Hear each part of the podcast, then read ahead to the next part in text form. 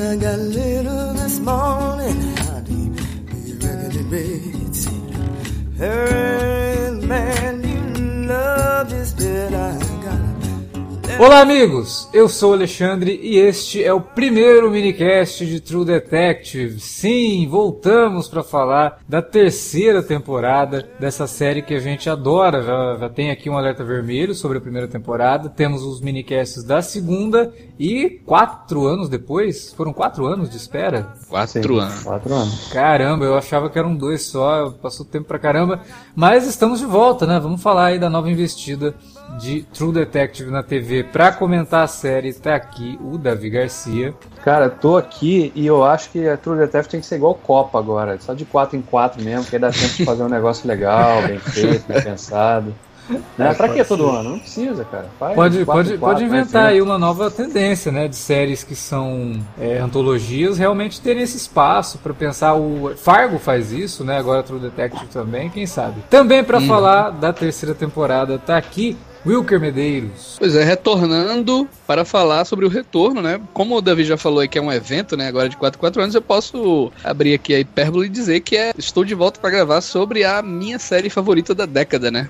E as expectativas, é, pelo, pelo menos para mim, atenderam bastante, assim. É, e já, já fica bastante temporada. ansioso pro que vem por aí. E também tá aqui com a gente o Felipe Pereira. Eu achei que o Will queria começar falando que também só vai voltar a gravar daqui a quatro anos com a gente. que tá se despedindo da rapaziada. Mas, cara, é impressionante quanto o Pisolato né, gostou de voltar às origens. Porque, porra, é... isso parece muito revival da primeira temporada, cara. Muito muito, muito, muito. Entendeu? Até abertura, velho.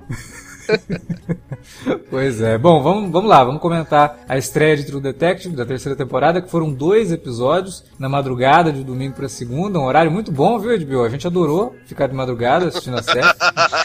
é porque ninguém trabalha aqui mesmo, né? A gente só grava podcast. Vai ser então... assim, vai ser assim até o final da temporada, né? É, porque o horário de verão acaba depois, né? Que terminar. Tava é. só em março, né? Ah, então... Final de fevereiro, aliás. Então é isso, vamos lá, vamos comentar True Detective logo depois da vinhetinha. A gente já volta. Você curte os podcasts do Cine Alerta e quer ajudar a gente a manter esse conteúdo no ar? É muito fácil. www.padrim.com.br barra Cinealerta. Entre lá, dê uma olhada nos planos que temos à disposição e nos ajude. Como um dos nossos colaboradores, você ainda pode participar de hangouts, de sorteios mensais e de um grupo secreto no Facebook, onde você pode dar críticas, sugestões de pauta e muito mais. www padrim.com.br barra cinealerta. Entra lá, é rapidinho e você pode ajudar a manter o Cine Alerta no ar com esse conteúdo que você gosta. Fique agora com o podcast.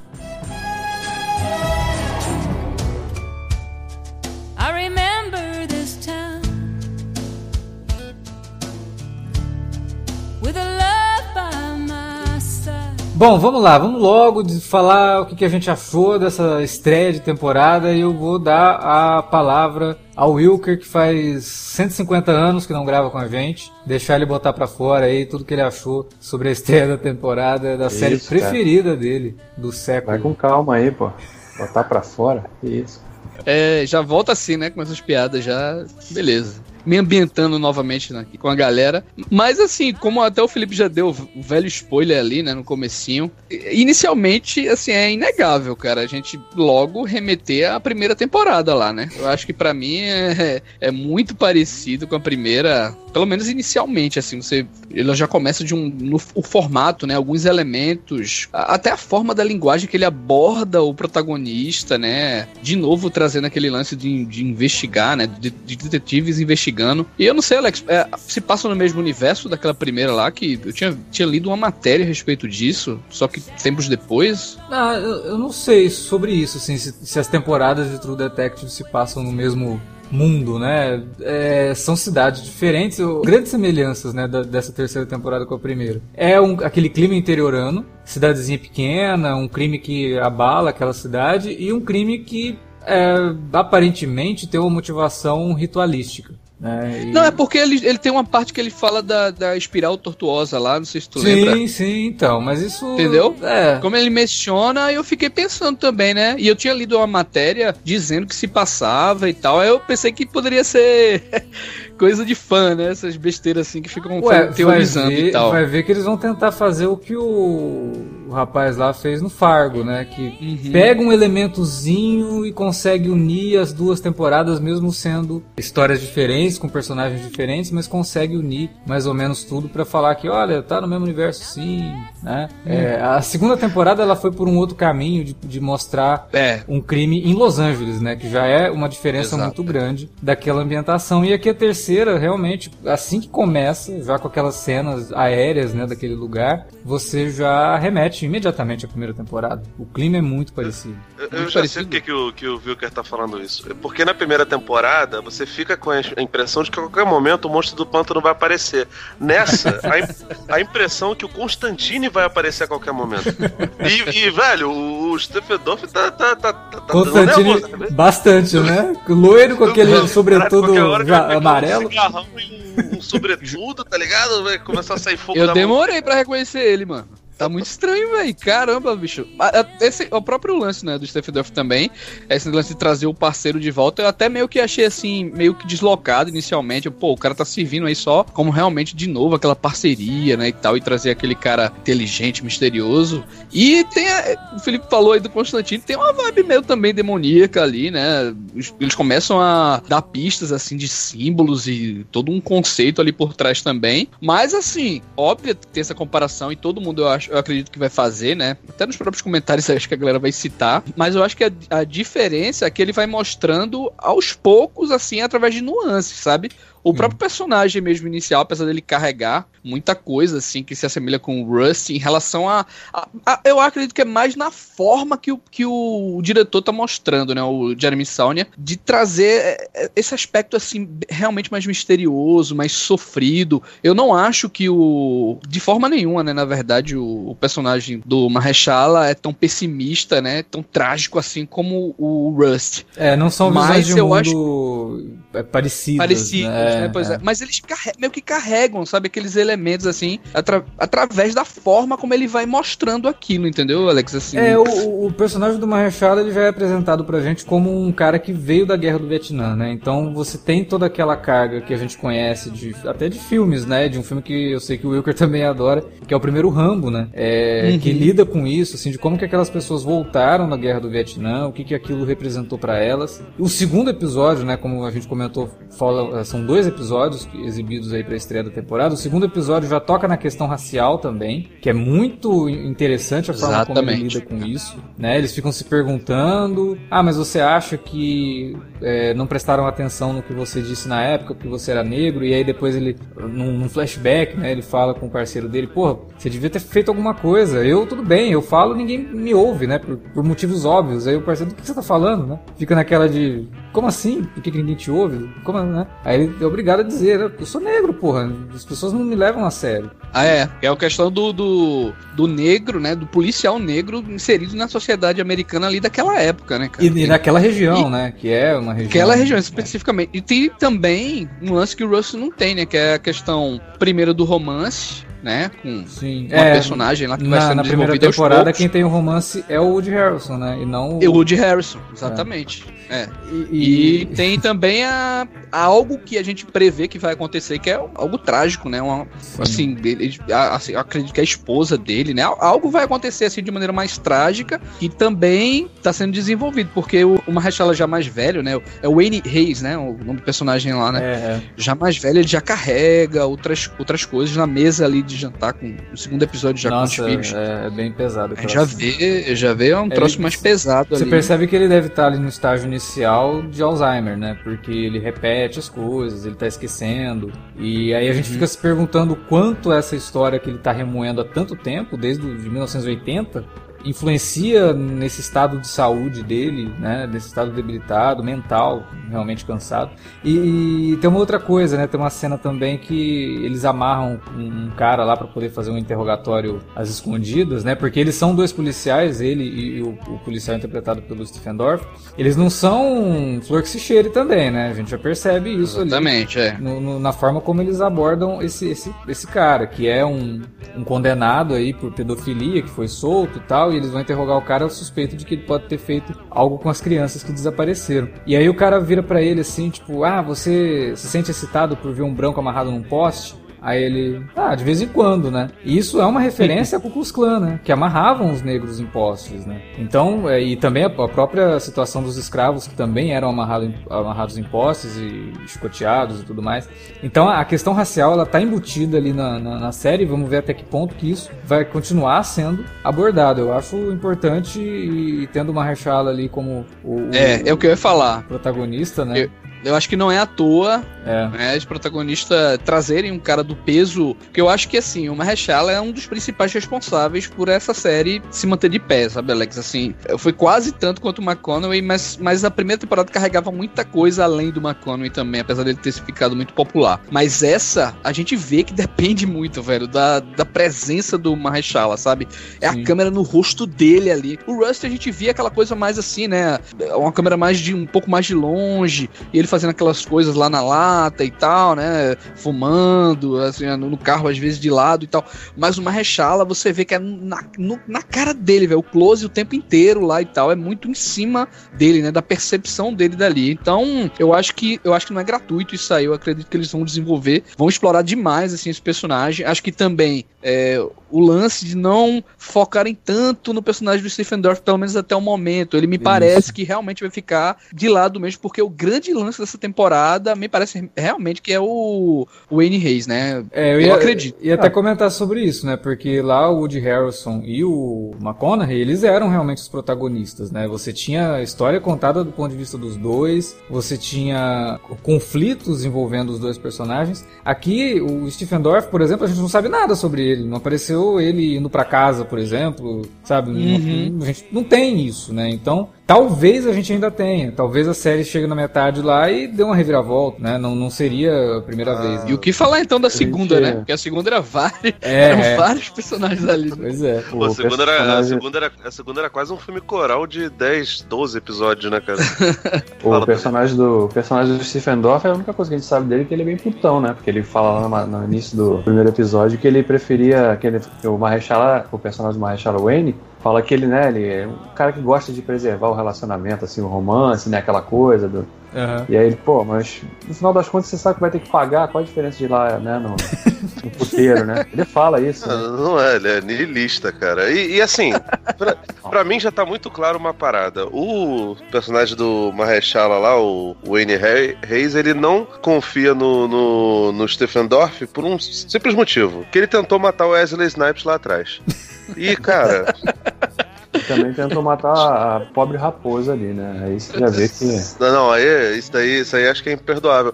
Uma das coisas, pegando carona no que o Wilker tava falando lá atrás, é que, assim, o, o Mahershala, ele é um grande ator, concorreu ao Oscar, ganhou o Oscar. Ganhou, ganhou. Fez, um, é. fez, fez, fez o Diabo A4. E, cara, a gente, infelizmente, vê ele fazendo poucas, poucos papéis principais, né, cara? Ele normalmente é um sujeito coadjuvante. Então, assim, se a série resolver focar só nele, tudo bem que são só dois episódios, então a gente ainda não tem exatamente noção de quanto de como vai ser. Vão, ser quantos episódios, Alex? Vão ser oito ou vão ser doze? Acho que são oito. Oito. oito. Ainda tá cedo para poder, poder notar isso, né? Apesar de que o, tanto a primeira quanto a segunda temporada já ficava bem claro no, logo nos primeiros episódios quem eram os, os protagonistas, né? A oh. segunda, então, era um balaio. Eu acho que o protagonismo é mesmo do personagem dele, Principalmente porque a gente está vendo essa história em três, em três tempos distintos sob a perspectiva dele. Porque um dos temas da temporada é tratar justamente como a memória afeta a percepção da realidade dos fatos. Uhum. Né? Então você não faria muito sentido se alterar o ponto de vista agora para outro personagem. Os outros personagens são periféricos nas lembranças que ele tem, né? Nas vagas lembranças, ou no que ele acha que lembra também, né? Porque pode chegar algum momento ali na, na frente e na verdade era ele estava confundindo as coisas, né? Misturando as, uhum. os eventos, enfim repetindo as ideias, né? É, o Pizzolato ele tinha dado uma entrevista numa coletiva de, de imprensa que ele da HBO e ele comentou a respeito, né, da questão das críticas da segunda temporada e meio que fez um comparativo de como seria a terceira e tal. E ele curtia muito assim o que ele fez na segunda temporada, né, que sentiu orgulho tudo do, da ideia que ele tava naquele momento, mas que realmente ele queria dessa vez dar um foco maior à história, à trama, tá ligado? Assim, pegar um personagem, desenvolver em cima daquilo ali ainda que de uma maneira que ele falou até muito mais complexa, assim, em termos de linguagem, né? Ele disse assim, ó, é incomparável o que a gente vai fazer na terceira temporada em relação a desenvolver passado, presente, futuro. Ele diz assim, na, na época ele falou que ele não dava nem pra gente explicar aqui a forma. O que eu posso dizer é que é muito mais complexo em relação à forma que a gente vai desenvolver, mas a história vai ser muito mais focada que a da segunda temporada lá. Ou seja, eu acredito que vai realmente ser em cima do, do dessa, desse ponto de vista desse protagonista, sabe? Assim, não vai ser é, recortada, né, por vários vários aspectos, assim, várias ideias, né? E a gente tem outras dimensões do que está acontecendo. Uma das coisas que complementam isso daí que o Wilker está comentando é narrativamente a forma como os dois episódios, né, eles criam as passagens de tempo, voltando e indo assim com elementos que aparecem, o personagem ele ouve alguém falando, ou alguém fala alguma coisa para ele, e aí quando ele se vira é o cara que tá do lado dele num outro tempo, né? Então é, a entrevistadora fala uma coisa para ele, e aí a gente tem isso refletido lá nos anos 80, né, que aconteceu antes, ele tipo olhando o reflexo da lua, e aí quando ele volta assim, ele tá na verdade vendo um rebatedor de luz no estúdio lá onde ele tá gravando o depoimento do documentário no período atual. Então essa, essa coisa de brincar com a memória e de como que isso na mente desse personagem pode estar tá realmente fazendo uma confusão ali dele não saber, chegar num ponto ele não vai saber o que que é que realmente aconteceu, o que que é, o que que é a memória dele, né, falando mais alto e o que que é coisas que ele se lembra de uma forma, mas que não eram é, totalmente realidade. O próprio entrevistador lá do, dos anos 90, né, que é um cara que está reabrindo o caso da, da, das crianças desaparecidas, ele fala: a gente não pode saber o que só você sabe, né? Tipo, não tem como. E aí conta aí pra gente, mas como que você vai confiar naquilo que, que, o cara sabe? Aquilo que ele sabe é realmente o que aconteceu ou aquilo que ele sabe é simplesmente a forma como ele lembra? Né? Então essas discussões me, me remetem um pouco toda aquela discussão metafísica da primeira temporada que pode ser retomada aqui na terceira, né? Fazendo essa, essa união que a gente falou lá no começo, de que tematicamente as séries podem realmente se encontrar de alguma forma. Né? Tem toda uma tendência para isso, né? Eu lembro que há um bom tempo atrás, né, lá, no, lá pro, pro começo dos anos 90, fim dos anos 80, o Martin Scorsese lançou dois filmes seguidos de temática bastante parecida, né? Um era Os Bons Companheiros e outro era o Cassino. O Bons Companheiros, ele tem uma forma narrativa de contar a história muito parecida com essa, né? Ela é, a história é contada pelo, pelos olhos do personagem do Rei Liotta, que vai falando ali de, de como ele é, foi um, entre aspas, wise guy, foi um cara próximo ali da máfia, não sei o quê, e e como isso trouxe benesses e males para a vida dele e a história é toda contada sob o olhar dele. E depois ele fez o Cassino, que é um filme que tem uma estrutura bem parecida, tem boa parte do, do, do elenco, inclusive, e ele começa igual ao, ao Goodfellas, né, o Bons Companheiros, aí do nada ele vai e coloca alguns personagens para contar a história sob o ponto de vista deles, inclusive o Frank Vincent, que tinha um papel deste tamaninho, que se não me engano tava também no, no, no, no Bons Companheiros, tinha um papel pequeníssimo e que tem um pedaço pedaço ali de narração de um minuto, praticamente, só. Enfim, ele perverteu. O Scorsese deu, deu uma piscada pro público e falou: ah, vocês achavam que tava tudo certo, que ia ser igual. Eu não sei se isso pode acontecer com, com, com, com a série do True Detective. E, e eu, eu, até acho que se eles pegarem um episódio e é, fizerem isso, não, não vai ser ruim. Até porque a gente já viu, por exemplo, na, no Westworld, aquele episódio lá dos índios, pô, foi do caralho. Um puta de um filler, um filler bom, por incrível que pareça e, isso cara, foi, foi, muito maneiro e eu não, não, me incomodaria de ter isso. Acho que é, é um pouco mais difícil isso acontecer, porque é, o Pisolato é o único autor da, da, da, obra, né? Se não me engano, ele vai até dirigir alguns, alguns episódios, né? Diferente do, do Westworld, que tem o, o Jonathan Nolan, tem a Lisa Joy. Então, tipo assim, acho que isso é um pouco mais improvável, até porque são oito episódios só. Mas eu não me incomodaria, não, cara. Agora, uma coisa que me impressionou pra caramba, eu não sei se vocês gostam dele, foi a, a direção, né, do, do nosso querido Jeremy Saulnier. Isso. Eu gosto muito do, do Green Room, não lembro uhum. qual foi o nome que botaram ele aqui. O Blue Room também. Ah, não sei, porque pode eu... ser que tenham, tenham traduzido ah, pra Sala Verde, né? Não, eu acho que ficou Green Room mesmo, e aí tem algum subtítulo, assim, mas é, normalmente é Green Room. Claro que é subtítulo. Green Room, a Sala Verde.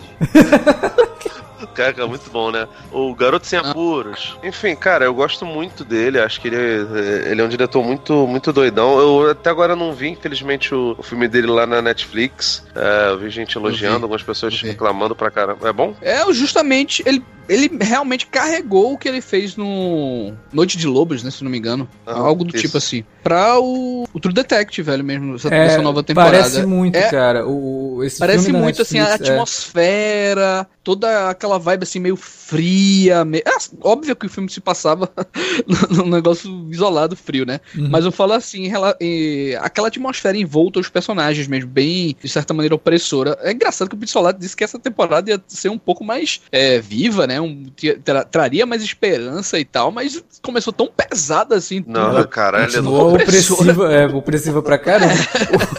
eu não vi, eu não vi nada disso não, cara. Assim, é, eu não assim, entendi eu... o que ele falou. Eu, eu talvez no, no, futuro, né, melhore, assim, talvez a menina traga alguma coisa, enfim. Lá no, no Ruína Azul, ele é o diretor de fotografia, né, ele é o cinematógrafo. Eu não sei se ele é diretor de fotografia nesses dois episódios. Mas, cara, a fotografia é do caralho, é muito bonita. Uhum. É foda pra caramba. E ela lembra muito esses primeiros filmes do Saunier, cara. É, especialmente o Blue Ruin mesmo, cara. Eu fiquei, impressionado com isso. Porque ele tem, ele tem alguns elementos muito parecidos com o que o Fukunaga fez nos na, na, primeira temporada, né? Que me deixa até um pouco triste, porque eu preferia que ele fosse o, o diretor da série inteira. é, isso funcionou Talvez... muito também, bem, né? Cara, isso funcionou muito também, bem na primeira temporada, aí não foi assim na segunda e a gente viu que teve problemas, né, de tom, às Pô, vezes. Cara. E agora de novo, né, não vai ter um diretor pra temporada, eu acho que deveria. True Detective é uma série que ela precisa ter Demais, essa união, assim, do diretor com o roteirista, e eu acho que isso, infelizmente, Mas a gente é, não vai ter mais. Não, não, é, assim, não é, não é nem que eh, os, os, diretores da. Fora o Justin Lin, que é um cara de cinema, os diretores da segunda temporada de, de True Detective são caras bons. O, o são, são. Não, eu, não tô nem falando. Gente, quem ouve a gente aqui sabe que a gente gosta da segunda temporada de True Detective, né? Ele tá falando sim, a questão sim. de tom é, mesmo, né? É abordagem, de, assim. De abordagem. Se fosse um cara o, só, lance... ficaria mais, mais orgânico tem, e, Tem mais unidade, né, cara? É. Comparação do Saunia com o Fukunaga, né? Eu acho que o Saunia, ele me parece realmente mais obscuro, assim, em alguns planos dele, tá ligado? O Fukunaga, ele, ele me remetia muito àquela, àquele lance dos simbolismos. Eu não sei se era a ideia da temporada, da primeira temporada, mexer muito com isso, mas cada plano dele, assim, parecia que ele tava querendo mostrar alguma coisa, simbolizar alguma coisa, eu e já nessa... Eu acho o Fukunaga meio David Fincher, sabe? E o Saunia eu já vejo uma outra pegada, assim, bem diferente. É, mesmo. mais obscura, é. Sabe? O Fukunaga, o tava claramente fazendo a referência lá ao... O, o filme do, do, do De Niro, fazendo Lúcifer lá, do Constantine. Ah, o Coração Satânico. Cora, Coração Satânico, isso. Satânico. Agora, o, o, o Sonier é um cara mais de um cinema de terror mais pop, sabe? Um, um, um, terror mais pipoca. Ele pega coisinhas ali do, do Craven, do, do John Carpenter, né? Mas Assim, esse Noite de Lobos, esse Noite é... de Lobos é bem hermético, tá ligado? É, não tem muito tem hermético muito a ver assim. com nada pop não. Tem, é, é, tem nada a ver assim, é muito, muito, muito hermético, velho, assim, para o povão, tá? Tanto é que a galera nem mal consegue assistir esse filme. Ela disse que no meio já já tira o filme, tá ligado? É bem diferente ele. Não, mas o Green Room tem coisa É, o Green Room é até porque ele, ele, ficou bem popular, né? Assim, é, tipo caiu nas graças da galera, né? Esse Noite de Lobos é muito diferente, cara. Depois de tu é assistir ele. eles não foram pro cinema, né? O, o o, Blue Ruin eu tenho certeza que não foi. O Green Room já não lembro. É, é uma pena. Mas assim, a, a, real é, os diretores não são ruins. O próximo é o. Acho que é o Daniel Sakhan, que, porra, fez Ozark, fez uma porrada de coisa. Não, esse daí é. é esse é velho já em, em televisão. É, né? veterano de, de, é. de, TV, sabe? E, e, vamos ver como é que é o Nick Pisolato dirigindo, né? Se é que realmente é. é Meu Deus! Correto. Tô com medo disso. Ah, mas, cara, assim, a realidade é que você tem toda a razão, Alex. Acho que deveria ser um diretor só. Mas, assim, a primeira temporada a gente acostumou mal, né, cara? Porque isso não é uma é. coisa comum. Não. Tá ligado? O Justin Lin não seria o diretor para tudo isso. Até as séries que, que são produzidas por esses, por esses diretores é, começam. O primeiro episódio geralmente é dirigido por, por, pelo, pelo diretor e as outras. Sanheim dirigiu o primeiro episódio do Ash vs Evil Dead. Depois ele deixou na mão dos, dos brother dele. Mas The Nick, o, por exemplo, chegou a ver? É. The Nick é do Nick, Soderbergh, né? Steven Soderbergh. É. Todos os, né? os, episódios. E, a, e o Miserável faz a fotografia de todos os episódios também, cara. É, que é o que ele faz já no filme, nos filmes dele, né? nos mas, filmes dele. Mas, é. mas, mas, são exceções, assim, não é, não é a regra, né? Normalmente. É, com certeza, com certeza. Por mais que tenha um grande nome envolvido de um diretor, não é ele que faz tudo, né? Como o Felipe falou, é. normalmente ele dirige o piloto e depois ele estabelece, né, o, o que essa... vai ser essa série, o visual. Acho a... um pouco com True Detective na Netflix do, do Fincher. Do Fincher, é... sim, sim. É. Pô, que eu adoro, velho, essa série. Que é detetive é, também. Mindhunter. Mindhunter. Pô, velho, incrível, assim, a pegada, muito parecida. Pô, até, até. até você falou isso daí, né? O Mindhunter, ele pega alguns assassinos seriais famosos, né? É, que Sim. existiram e tal, e, e usam eles na, na, na série. E no primeiro episódio do, do True Detective da temporada 3, eu até comentei com vocês depois, né? É, muita coisa ali estava me remetendo àquele caso famoso do West Memphis 3, uhum. né? Que muita gente conhece. Quem não conhece, existem documentários aí, né, existem até filmes é, ficcionais sobre o caso, e até um gibi do Demolidor sobre o caso do West Memphis 3. Quando você tem toda aquela situação das crianças aparecendo, e de repente você tem três jovens que veem as crianças, as crianças aparecem, e aí todo mundo começa a desconfiar dos jovens porque eles gostam de metal, né? Eu falei, opa, peraí, uhum. o Isolato tá dando uma chupada. Não, e tem uma cena, tem uma cena que é igual, cara. Não sei se você percebeu isso. Ah, quando ele acha a bicicleta. Pode falar spoiler, né? Claro. de boa. É, quando ele acha a bicicleta do, do menino lá, e ele vê um córrego assim de rio, cara, é idêntico ao córrego de rio que acharam os garotos, velho. Uhum. O garotinho, na verdade, né? Que, que morreu lá e tal, as crianças. Cara, igualzinho, assim, o mesmo plano, assim, que, que tem no Paradise Lost também. Eu, caramba, velho, realmente.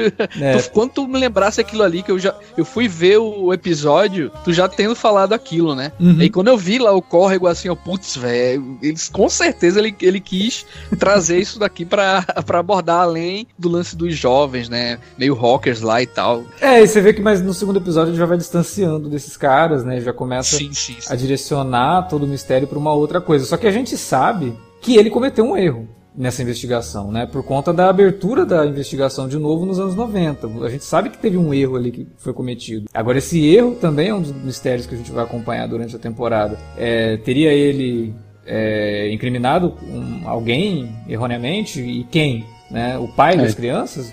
Em alguns momentos. Tem, a gente já tem um indício disso, né? Porque tem uma cena dele com o Roland, que é o personagem do Stephen Dorff, que eles estão indo lá na casa do, do veterano também, né? Do Vietnã, que é o catador de lixo, né? Tem origem indígena, claramente origem indígena, e que já vira automaticamente, por ser ali uma minoria, né?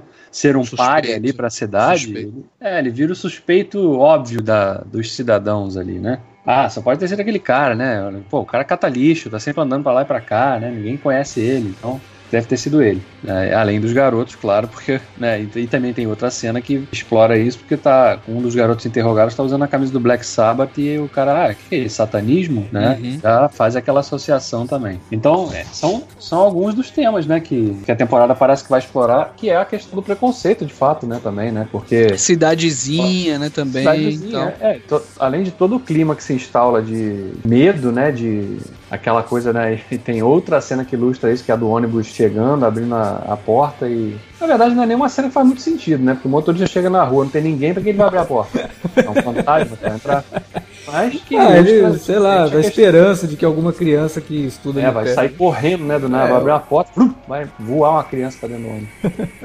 é. não, e a narração já fala, né? Que depois da divulgação lá, que é, que é justamente ocorre depois que, o, que ele dá uma reclamada com o parceiro, né? Pô, você tinha que ter se manifestado lá porque os caras não me ouvem. Sim. E aí, o fato deles não ouvirem faz com que o chefão lá querendo aparecer na mídia é, acabe divulgando o que eles já tinham descoberto, né, em termos de, de, pistas. E aí aquilo acaba instaurando o medo coletivo ali na população, né? Todo mundo se fecha, todo mundo se isola e, claro, sobra para os suspeitos, assim, que são as, as pessoas mais incomuns, de serem taxadas como possíveis autores do, do sequestro, crime, né? Sim. Agora, o que, que vocês. A gente comentou aqui sobre o Mahershala Ali, que porra é muito bom. O Stephen Dorff também tá mandando bem. É um, um, personagem que, que pede um ator já com uma, uma vibe meio canastrona, mas eu acho que o Stephen Dorff é um pouco mais do que um canastrão. Eu acho que ele, ele consegue trabalhar algumas nuances bem. Mas o elenco de apoio, por enquanto, assim, o que, vocês acharam? Cara, eu tô gostando bastante. Acho que é um elenco bem heterogêneo, mas que trabalha muito bem, né? Com destaque claro aí para Carmen e Diogo fazendo a Amélia, né? que é a professora, aquela professora que surge ali, né? Toda doce, né? Toda ali, né? Quietinha e tal, mas que já começa a flertar com o personagem do Wayne ali também. E rende uma cena excepcional no segundo episódio deles no bar, uhum. porque eles estão claramente, né? E isso até foi uma coisa que o próprio Isolato destacou num behind the scenes aí. Não sei se vocês tiveram a oportunidade de assistir. A HBO disponibiliza. Do episódio ele comentando essa cena, que é uma cena que evidencia que os dois, né? Claro, já estavam flertando antes, mas ali eles estão no bar, né? Já beberam alguma coisa. E, né, eles querem chegar direto ao ponto, né? Sim. E aí eles já estão falando das coisas ali e, tipo, são absolutamente diferentes, né? Ela gosta de A, ele gosta de B. É, é, é quase um Eduardo e Mônica. Né? É, mas assim, você vê que há uma, há uma afinidade mesmo na diferença, né? Há um interesse mútuo dos dois ali, embora Até politicamente, né? Ele fala pra ela, se você falar que você é democrata, sim, sim. eu vou fora daqui, né? Isso aqui, eles já cortam o assunto e tal. Então essa diferença realmente é bem interessante como que eles, a cada cena que você vai vendo os dois interagindo, é um conhecendo melhor o outro, né? Até o ponto Sim. de chegar nessa cena do bar, em que eles se abrem mais, né? A ponto de, de, de discutirem certas coisas, dela falando que tinha ido para uma outra cidade, né? É, ela se hospedou num hotel com de nome e tal. Exato. Então tem toda essa questão. E depois o interessante disso é que se a gente vê o flerte dos dois ali nos anos 80, nos anos 90 eles já estão casados, uhum. já tem um casal de filhos, né? E claramente, pelo menos pelo lado dele, a relação assim, ele já já tá mais frio, né? É. Talvez por, por conta da, de toda a frustração dos, dos, dos acontecimentos e né, de ter acabado de, de, descobrir que o caso não foi resolvido de fato e ficou uma ponta solta muito grande que poderia mudar tudo. É, exatamente. A gente e conhece ela... esse relacionamento a partir desse momento, né? A gente não sabe como que era um dia antes. Né? Exatamente. Né? Talvez ele, ele é, realmente gente... tivesse ali daquela situação por ter descoberto tudo isso. Até ela pergunta, ah, mas o que está acontecendo, né? Você está distante é. hoje? Então... Fica claro que o interesse dela além de pessoal, porque, claro, ele é o marido dela e ela gosta dele, é, a outra preocupação dela é que ela estava com um livro prestes a ser publicado, né? Sim. E um livro que fala sobre o caso que a gente via no futuro, no caso, em 2015, que foi publicado, virou um sucesso e tal. É considerado um clássico, é... né, da, da, da, literatura moderna, não sei o quê. Exato. Então ele, ele fala que também nunca acabou de ler o livro, né? É. Ele nunca conseguiu dar da proximidade dele com, com a história e tal. Então tem toda essa questão ainda por trás, né? Porque é, o, o, interessante dessa coisa de, de construir uma temporada com linhas de tempo distintas é que você, na verdade, é tudo uma questão de montagem, né? Porque os eventos já estão. Ou não também, né? Porque pode ser aquela coisa que eu falei do, da percepção dele estar tá equivocada e a gente está vendo coisa que na verdade não aconteceu. Mas se, se tudo que a gente está vendo aconteceu de fato, é um quebra-cabeça, né? Sim. Quando os outros a gente tiver visto os oito episódios, se eles fossem remontar a coisa na, na ordem cronológica, aí ficaria tudo muito mais claro. Só que aí mata o mistério, claro, que é a graça também da, de todo o caso que está sendo explorado nessa temporada, né?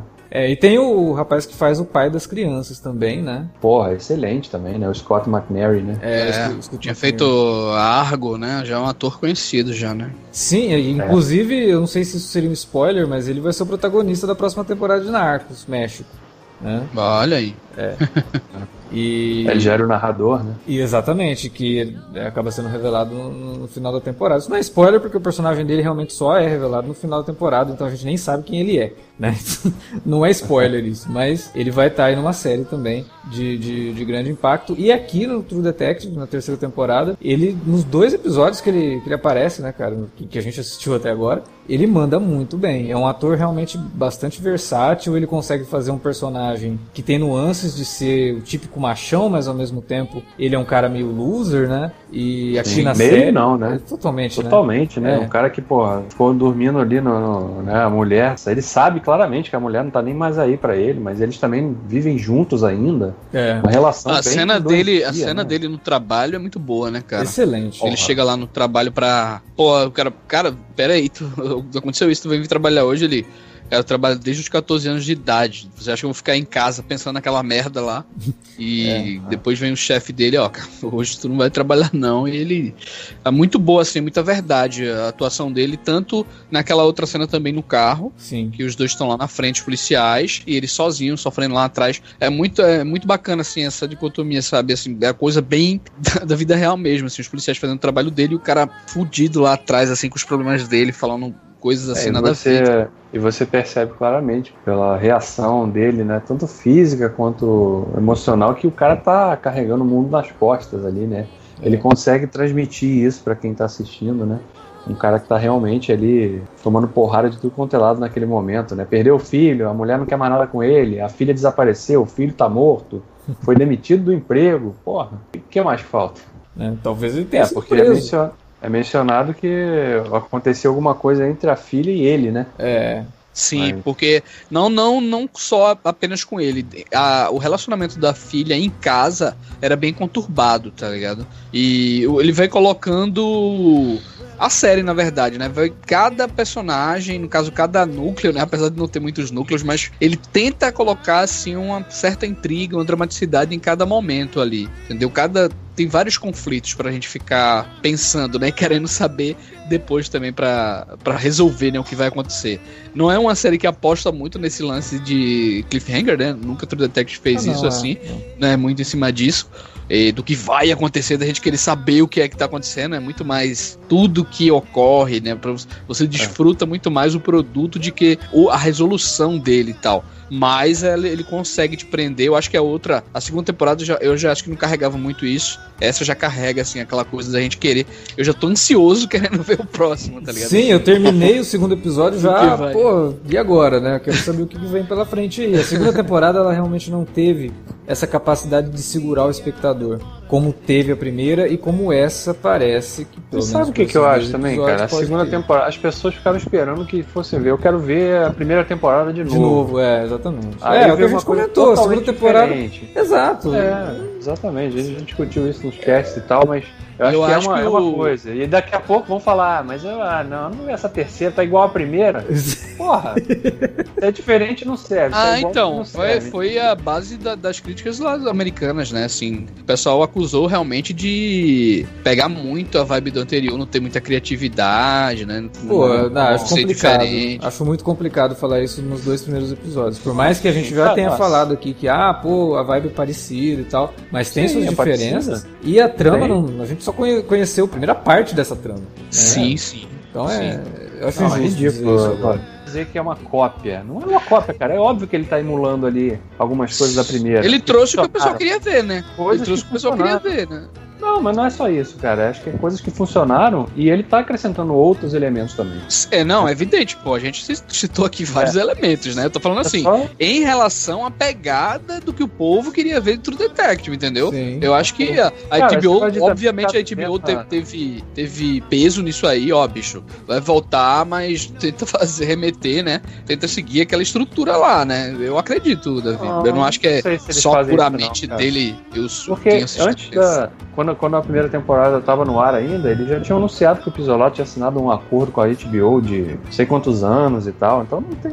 Não rola essa pressão. Eu não acho que rola essa pressão, não. É o cara que faz a pressão nele mesmo. Porra, não, a pressão é. rolou na segunda temporada. Não sei se você soube, né? Que o, o próprio. Um dos produtores da HBO veio a público dizer, depois do da segunda temporada ter fracassado, né? Questão da audiência, crítica e tudo mais, que a HBO pressionou o Pizzolato para ele fazer a segunda ah, temporada, acelerar a produção, entendeu? Pronto, aí é o que eu tô falando. Eu acredito que por parte da HBO e tudo mais aí, eu acho que deve ter, ó, bicho, faz tua história, constrói o que tu quer, mas ah. dentro de um formato que atraia novamente o pessoal, né? Assim, pra remeta a, a, o que foi a primeira temporada, entendeu? É, eu acho que isso até o próprio autor, né? O próprio Isolato, no caso, ele já faz essa, essa autoanálise, né? Não foi à toa que o troço levou quatro anos para voltar, né? E nesse meio tempo ele escreveu ele publicou livro, né? Teve um filme adaptado que também foi roteirizado por ele, né? Desse livro, né? Galveston. Do próprio, do próprio Galveston, né? Ele fez é. o livro Galveston e depois adaptaram o, o filme desse livro. Que também não teve uma né? recepção muito boa, né?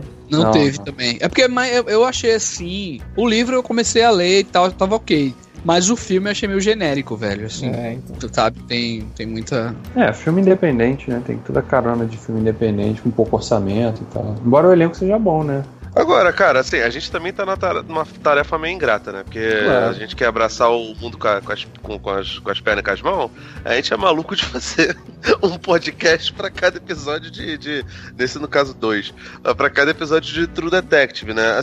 A, a, primeira temporada, pelo menos, é um negócio que, que tem muito mais lógica você apreciar ela é, distante, né? Depois de, de, de, você ver o quadro completo, do que episódio por, por episódio, né? Eu lembro que na, na segunda a gente teve algumas dificuldades de, de tentar desenrolar algumas coisas, né? Mas eu tipo... acho que essa é a experiência, né? Uh, isso faz parte da experiência de assistir uma série de TV, que é você, a cada episódio, você ter uma reação e você também ficar um pouco perdido no que, está acontecendo. Sim. E você não, até não, criticar alguma coisa, pô, não funcionou isso aqui e tal, e chega lá na frente e fala, putz, cara, me precipitei, né? Na a real, acho que a gente falou isso, tipo, inúmeras vezes na, na no, nos minicasts da segunda temporada, de que as pessoas estavam mal acostumadas por conta do, dos streams da vida, né? Por causa uhum. do, do, A Netflix libera a temporada toda de uma vez, você vê tudo de uma vez, e depois você fica meses esperando a porra do. do, do às vezes anos, às vezes não, não completa, como aconteceu com laranja novo preto, mas isso é outra história. Você fica esperando, esperando, esperando, esperando, enfim, aí você acaba consumindo tudo de,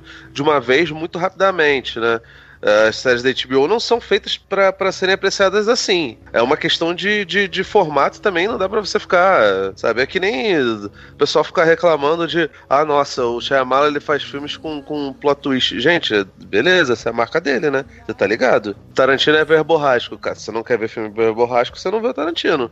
Tá? Você vai ver é. o Best Friend lá, o filme com, com o Tommy Aizu. Aliás, um filmaço aí que vão fazer com certeza um alerta vermelho aí quando sair o volume 2. Ah, é continuação do nosso programa sobre The Room. Eu acho que você é, é complicado isso, né? Você criticar a característica do diretor em vez de se prender às características do filme em si. É, o Shyamalan não é ruim porque tem plot twist nos filmes dele, muito pelo contrário, a gente adorou é, plot twists no sexto sentido, no corpo fechado. É, é, a direção dele que foi caindo aos poucos e não porque ele se simplesmente sempre faz um plot twist. Não. Então, acho que você criticar o cara simplesmente porque ele tem uma marca, ele tem um estilo, ele tem uma forma de fazer os filmes é uma bobagem, né? É, você tem que Meu Deus do céu, quem criticou os diálogos de Tarantino? Hein? É, Pelo amor de Deus, é, eu quero né? encontrar esse cara. É.